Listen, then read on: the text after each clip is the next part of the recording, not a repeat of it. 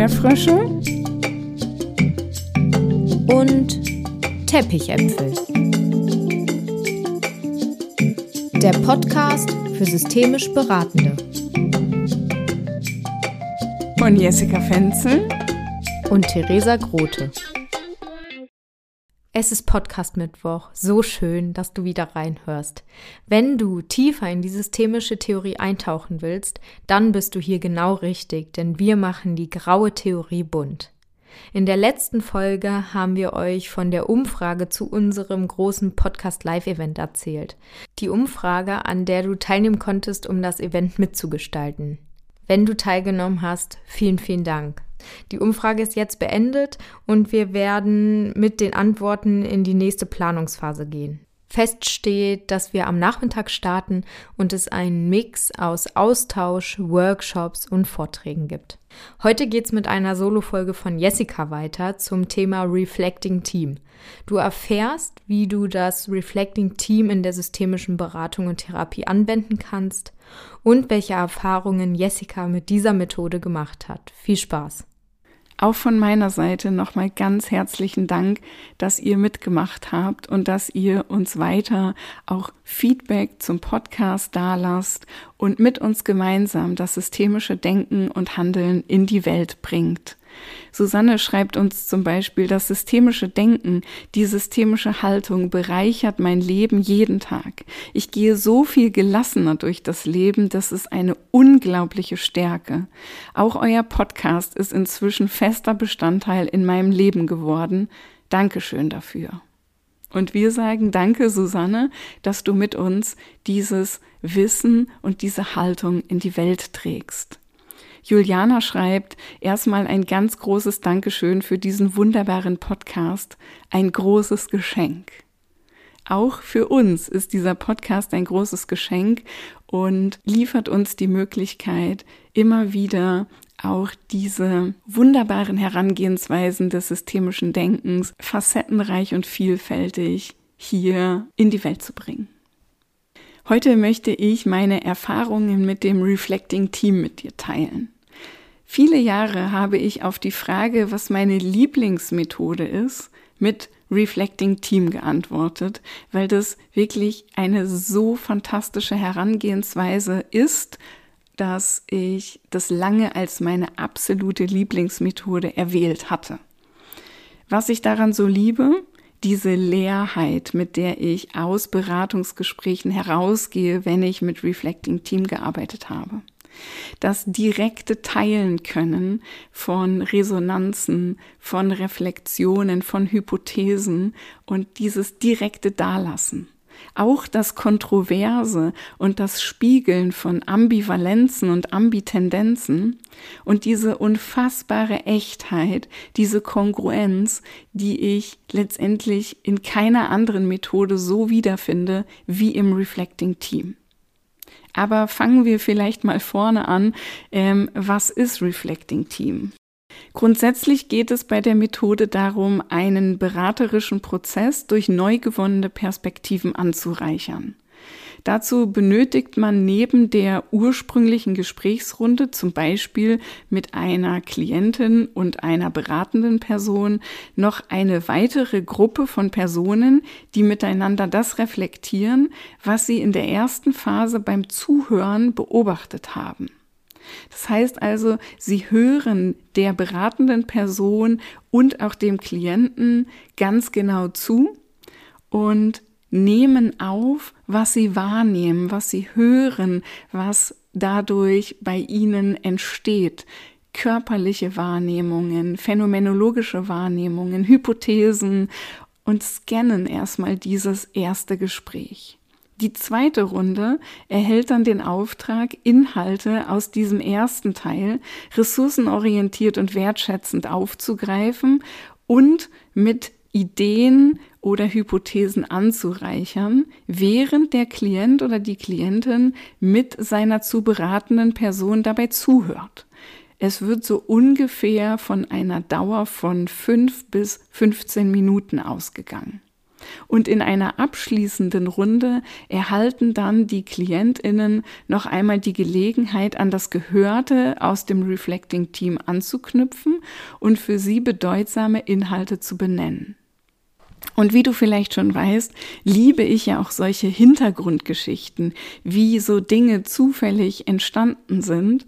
Und auch diese Hintergrundgeschichte zum Reflecting Team möchte ich gerne mit euch teilen. Der Name, der oft mit Reflecting Team in Verbindung gebracht wird, ist Tom Andersen, der Norweger, der diese Methode so populär gemacht hat, der das aber niemals hätte alleine erreichen können und mit seinem siebenköpfigen Team diese Methode entwickelt hat. Wenn wir in die Entstehungsgeschichte zoomen, dann richten wir unseren Blick ungefähr in die Zeit um 1974. Das war vor meiner Geburt und nach Nordnorwegen, wo den Menschen eine starke Bindung an ihre Herkunftsorte zugeschrieben wurde. Die Idee war damals, die Menschen nicht in Krankenhäuser oder zu anderen Diensten zu holen oder zu bringen, sondern als multiprofessionelles Team zu den Menschen zu fahren und dort vor Ort in der Familie den Blick auf die Anliegen und Aufträge zu richten. Also fuhr in Nordnorwegen so ein multiprofessionelles Team aus PsychiaterInnen, PsychologInnen, Sozialarbeitenden, psychiatrischen Krankepflegepersonal, anderen psychosozial helfenden Beschäftigungs- und Bewegungstherapeutinnen zu den Menschen und dies kann als eine wirklich besondere Form des Paradigmenwechsels bezeichnet werden. Denn es war total klar, dass diese Menschen, diese vielleicht sieben, äh, dann bei den Menschen im Wohnzimmer sitzen, in der Küche sitzen, vielleicht sogar auch im Garten stehen, äh, je nachdem, zu welcher Jahreszeit. Und dann sich austauschen über die Gedanken, über die Diagnosen, über die Lösungsansätze, über all das, was halt wahrnehmbar war. Und Tom Anderson beschreibt es so, dass er diese systemische Herangehensweise einfach so spannend fand, dass er gesagt hat, wir wollen uns dann nicht zurückziehen. Wir wollen dann nicht irgendwie in einen extra Raum gehen und uns über die gehörten Zusammenhänge austauschen, sondern es ist doch viel stimmiger, dass die Familie die Klientinnen, die Menschen, die ein echtes eigenes Anliegen haben, direkt mit einbezogen werden und zuhören können, während wir unsere Ideen und Resonanzen miteinander besprechen. Tom Anderson beschreibt in seinem Buch das reflektierende Team wir lernten, dass unser systemisches Denken auch uns selbst und unsere Beziehungen zu anderen Fachleuten einschließen muss.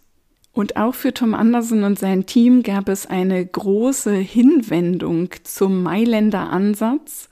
Und auch die arbeiteten ja damals schon mit dieser sogenannten Einwegscheibe, wo Menschen dann Gesprächssituationen beobachteten. Tom Anderson schreibt, am befriedigsten beim Mailänder Stil empfand ich die starke Beachtung des laufenden Interviewprozesses anstelle der Interventionen. Wir hielten es für eine gute Idee, das festgefahrene System mehr vom therapeutisch-beraterischen Prozess sehen zu lassen. Die dahinterstehende Vorstellung war einfach. Wir sagten uns, dass das Ziel wichtig, aber nicht das Wichtigste sei. Das Wichtigste ist der Weg zum Ziel. Man steckt oft deswegen fest, weil es schwierig ist, einen Weg zu finden, auf dem man erreicht, wonach man sich sehnt. Und die Familien, die Klienten, Klientinnen sagten häufig sowas wie, wir wissen nicht, was wir tun sollen. Könnte es für die, die uns konsultieren, hilfreich sein zu sehen, wie wir arbeiten, wenn wir versuchten, neue Beiträge zu einem neuen Weg oder mehreren Wegen zu finden? Es dauerte drei Jahre, bis wir uns trauten. Und so schlummerte diese Idee lange im Verborgenen, aber eines Tages im März 1985, also vor 38 Jahren, drängte diese Idee ans Licht. Für mich hat es so unfassbar viel mit Empowerment und Selbstermächtigung zu tun. Also die Menschen daran teilhaben zu lassen, was dieses multiprofessionelle Team wahrgenommen hat, gehört hat, wie es Dinge zusammenfasst, welche Schlussfolgerungen und welche Ableitungen sie daraus machen, die Menschen daran teilhaben zu lassen, das ist einfach eine so große Form der Wertschätzung, finde ich. Und weil ich diese Geschichte einfach so berührend finde, mag ich noch was aus dem Buch von Tom Anderson teilen, nämlich er schreibt, dann drängte diese Idee mit Macht ans Licht. Wir hatten bemerkt, dass ein Mikrofon in unserem Zimmer mit den Lautsprechern im Therapieraum verbunden war. Wir brauchten weniger als eine Minute, um zu beschließen, an die Tür des Interviewraumes zu klopfen und sie zu fragen, ob sie uns eine Weile zuhören wollten. Derjenige von uns, der sprach, sagte, dass wir einige Ideen hätten, die sich als hilfreich für ihre Unterhaltung erweisen könnten. Wenn Sie an diesen Ideen interessiert sind, sagte er, schlagen wir vor, dass Sie alle in diesem Raum sitzen bleiben. Sie werden uns sehen, aber wir werden Sie nicht mehr sehen. Wir schalten auch den Ton um, so dass Sie uns hören werden, wir Sie aber nicht. Unsere letzte Chance, da herauszukommen, war, dass Sie ablehnen würden. Aber Sie waren einverstanden. Wow, cool, oder? Sowas das erste Mal auszuprobieren und diese Methode dann wirklich, wirklich auch in die Welt zu tragen, das fühlt sich für mich fast wie so ein Geburtsmoment an. Und vielleicht ist diese Stelle auch eine Einladung an dich zu sagen, ey, ich probiere das einfach mal aus. Ich probiere mal aus, mit einem Reflecting Team oder einer Variante davon zu arbeiten und so wie Tom Anderson und sein Team nicht so richtig zu wissen, was kommt eigentlich dabei raus und wie fühlt sich das an, aber diesen Schritt zu wagen, um dann hinterher möglicherweise diesen Erfolg auch abfeiern zu können. Und ich habe so oft mit Reflecting Team gearbeitet und bin über jedes Mal einfach so, so dankbar und kann wirklich von keiner Stelle berichten, wo ich sagen würde, da hat's mal nicht funktioniert.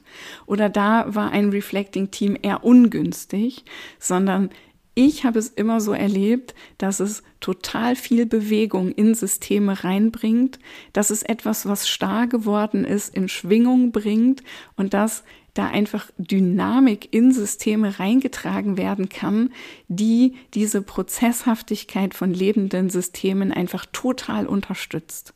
Denn auch wenn Menschen sagen, was ist das denn? Was, was erzählen Sie denn da?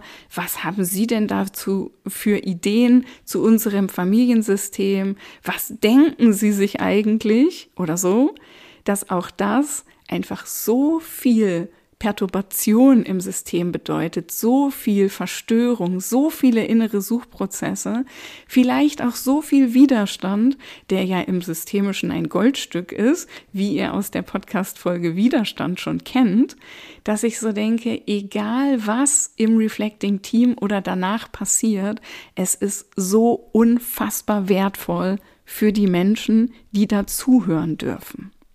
Ich selber arbeite mit unterschiedlichen Formen von Reflecting Team.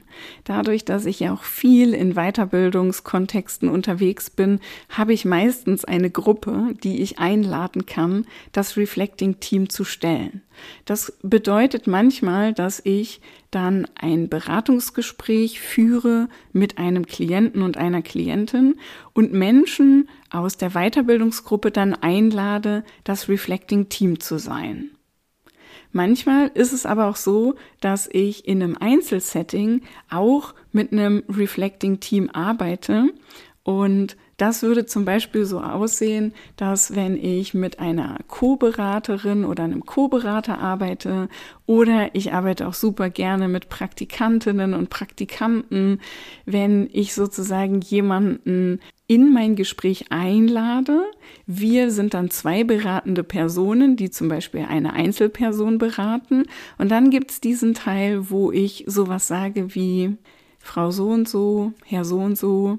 Ich möchte Sie einladen, dass Sie mal an einem Gespräch teilhaben, was ich jetzt mit meiner Kollegin, meinem Kollegen führe, indem wir wertschätzend über Sie sprechen.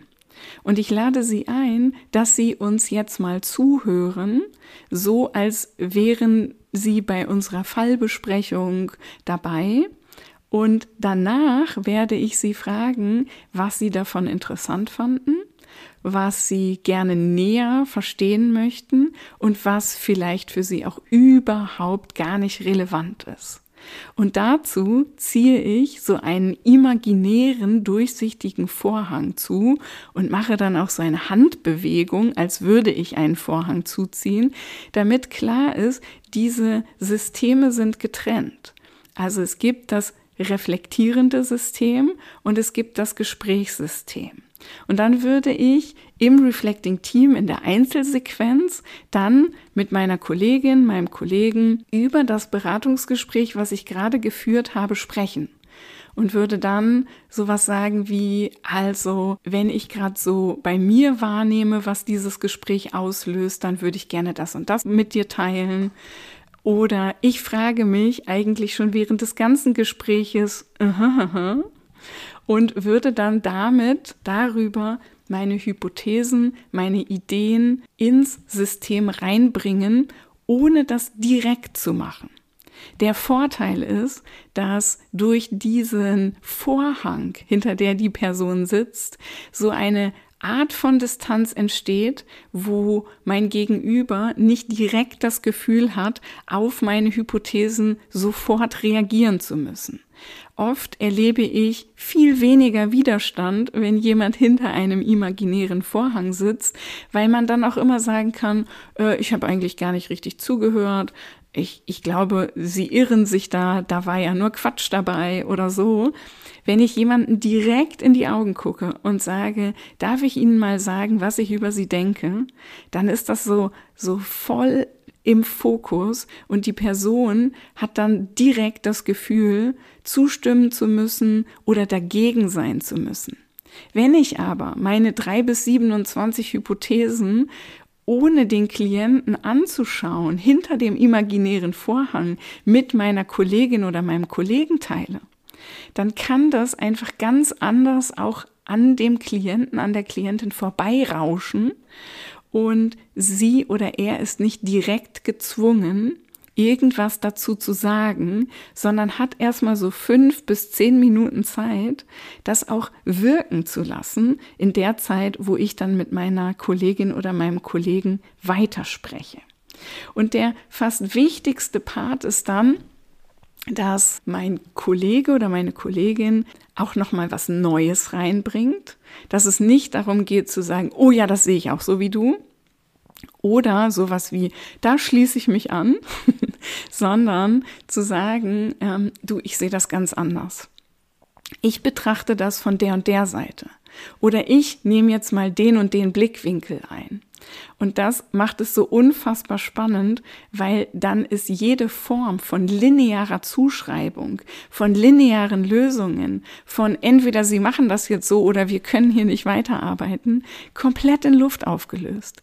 Das heißt, das Reflecting Team stellt auf jeden Fall eine zirkuläre Sichtweise sicher. Und dann kommt der nächste wichtige Baustein. Wenn ich mich also mit meiner Kollegin, meinem Kollegen ausgetauscht habe, dann gehe ich wieder zurück in das Gesprächssystem, öffne den Vorhang wieder und würde dann meinem Klienten oder meiner Klientin die Frage stellen, was von dem, was Sie gerade gehört haben, ist für Sie interessant? Und dann kann der Klient seine Wahl treffen.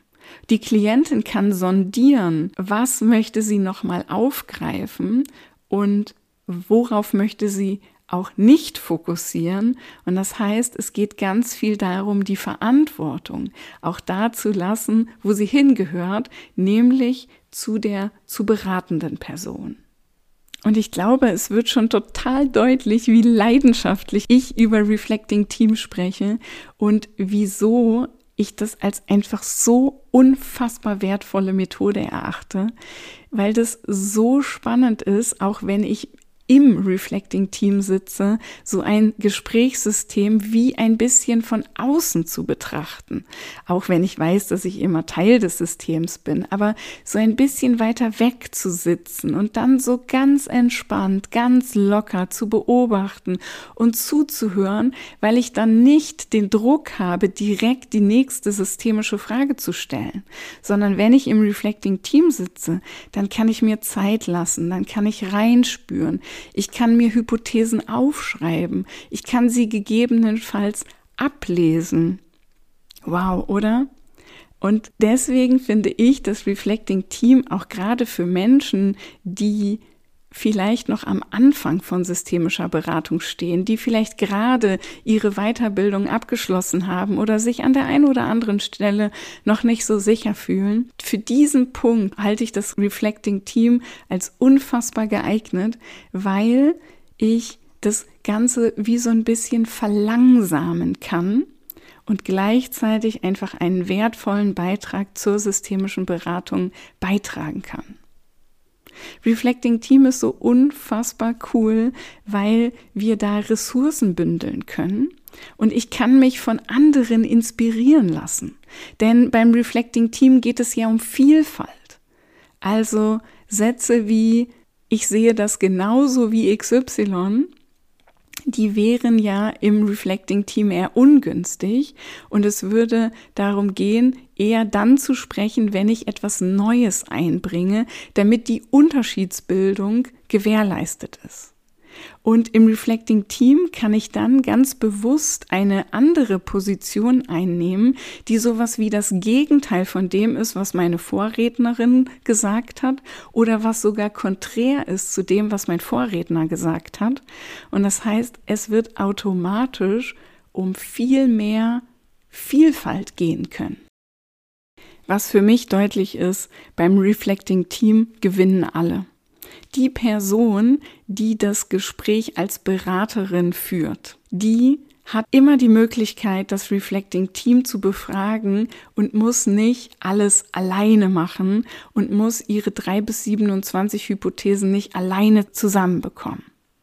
Die Menschen, die im Reflecting Team sitzen, die können sich auf eine ganz entspannte und lockere Art und Weise in Gespräche einbringen und sie können ihre Wahrnehmungen und ihre Hypothesen zur Verfügung stellen, ohne dass der Klient oder die Klientin sie direkt annehmen muss.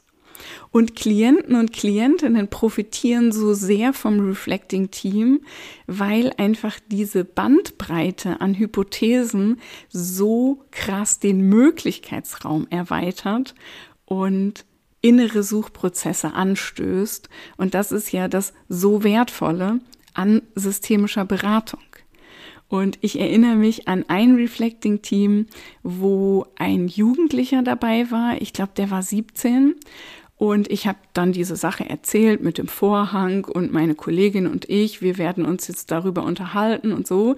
Und der 17-jährige Jugendliche wurde mit jedem Satz immer unruhiger auf seinem Stuhl und ähm, man merkte so richtig, dass in ihm was los war. Und dann haben wir diesen Vorhang wieder aufgemacht und ich habe ihn gefragt, so, Mensch, und er platzte dann schon sofort raus mit, was ich Ihnen sagen wollte, ich habe alles gehört, was Sie gesagt haben. Und ich war so, äh, ja, genau deswegen haben wir es auch gemacht, damit du alles hören kannst. Und er so, ja, aber ich habe alles gehört, was Sie gesagt haben. Und ich war wieder so, ja, okay. Und dann war er so verdutzt und so irritiert oder verstört, weil er sagt, ich war schon häufiger in der Klinik. Ich war bei so vielen Therapeuten, Beraterinnen. Ich war in einer Jugendhilfeeinrichtung und immer sind die Leute zur Besprechung vor die Tür gegangen oder haben mich rausgeschickt oder sie haben nur mit meinen Eltern gesprochen und ich durfte nicht dabei sein. Und jetzt habe ich alles mit angehört.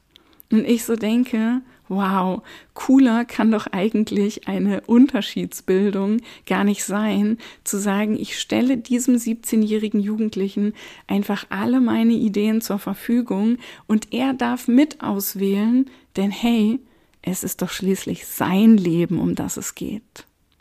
Also ich weiß nicht, aber in dieser Podcast-Folge habe ich das Gefühl, nochmal powervoller unterwegs zu sein als in vielen anderen Folgen, weil, weil ich Reflecting Team einfach so sehr liebe und weil ich mich an so tolle Situationen erinnere und vielleicht in mir jetzt auch gerade die Sehnsucht geweckt wird, zu sagen, hey, ich sollte das unbedingt wieder machen, wieder häufiger machen und wieder mehr etablieren in meinem Arbeitsalltag. Und das bringt mich dann direkt zu so einer spontanen Idee zu sagen, hey, wenn du bei der Masterclass von Flowpunkt dabei bist, die ist am 15.3. und am 29.3. jeweils von 20 Uhr bis circa 21.30 Uhr, dann lass uns doch direkt auch die Methode des Reflecting Teams dort an Tag zwei miteinander durchführen und üben quasi, dann hast du es auf jeden Fall schon einmal gemacht kannst es direkt für deine Arbeit nutzen. Und wenn wir dann die ganzen Hypothesen von so vielen Leuten in einer Masterclass zusammentragen, dann wird uns auch noch mal so bewusst werden, da bin ich mir ziemlich sicher, wie kraftvoll eine Vielfalt von Hypothesen ist und wie leicht es gelingen kann, verschiedene Blickwinkel einzunehmen, wenn ich einfach viele Leute habe. Und ich bin mir sicher, dass viele Menschen bei dieser Masterclass zusammenkommen werden, die Lust haben, sich mit systemischen Hypothesen zu beschäftigen, die sich aber auch fragen, wie kriege ich diese Hypothesen, die in meinem Kopf sind, eigentlich ins System? Wie kann ich die eigentlich platzieren? Wie kann ich Hypothesen adressieren? Ich bin mir sicher, dass Menschen zusammenkommen, die sagen, ich bin mir sicher, dass Hypothesenbildung mir einen roten Faden liefern wird, dass Hypothesenbildung so die Würze in meine systemischen Beratungsgespräche bringt, aber die vielleicht vor der Hürde stehen zu sagen, aber wie soll ich es denn anstellen? Wie, wie mache ich es denn? Ich habe ja immer viele Ideen in meinem Kopf, aber wie kriege ich die dann eigentlich in das Klientinnensystem rein. Und da möchte ich an den zwei Abenden im März mit dir ganz gezielt hinschauen. Ich möchte dir alles erzählen, was ich über systemische Hypothesenbildung weiß und wie ich das mache, meine Hypothesen ins System zu bringen, sie anzubieten, so ähnlich wie bei einem kalten Buffet zu sagen, ich stelle meine Hypothesen so auf einen großen Tisch, hübsch angerichtet, aber meine zuberatende Person, die bekommt den Teller in die, in die Hand und diese Person darf dann mit ihrem Teller am Buffet vorbeigehen und entscheiden, welche Hypothese mag ich, welche lege ich mir auf den Teller und an welcher gehe ich auch einfach dran vorbei. Und ich glaube, systemische Hypothesenbildung und die Methode des Reflecting Teams, das passt so unfassbar gut zusammen. Das ist, das ist einfach, das ist einfach so ein Match. Und ich freue mich so sehr darauf, das in der Masterclass mit dir zu teilen. Falls du davon noch nichts gehört oder nichts gelesen hast, dann geh mal in die Show Notes zu diesem Podcast, klick einfach auf den Link zur Masterclass und dann kommst du auf die Website, wo alles ganz genau draufsteht. Was ist die Masterclass? Für wen ist sie geeignet? Was machen wir da? Was kostet sie? Und du kannst sie auch direkt über den Link buchen und dann bist du dabei und ich freue mich riesig, wenn wir dann zum systemischen Hypothesenbilden und zum Reflecting Team miteinander ins Gespräch kommen. Oh wow, das wird so cool. Wir werden auf jeden Fall am 29.03. auch nochmal gemeinsam in ein Reflecting Team gehen, äh, damit du es direkt ausprobieren kannst. Und ich glaube, ich muss jetzt aufhören zu reden, weil ich mich sonst total da reinsteigere. Meine Wangen glühen schon richtig, weil ich gerade das Gefühl habe, dass eine, eine große alte Liebe wieder aufblüht so schön, dass ich meine Leidenschaft hier mit dir im Podcast teilen darf. Lass uns gerne bei Instagram einen Kommentar da, schreib uns gerne eine E-Mail oder auch eine Privatnachricht, indem du vielleicht zum Ausdruck bringst, was diese Folge in dir ausgelöst hat, was sie so mit dir macht oder natürlich auch, wenn du Fragen hast zur Masterclass, dann beantworte ich die total gerne. Also klick jetzt in die Show Notes und komm auf die Website zur Masterclass und ich freue mich riesig, wenn wir uns da sehen. Join the next level.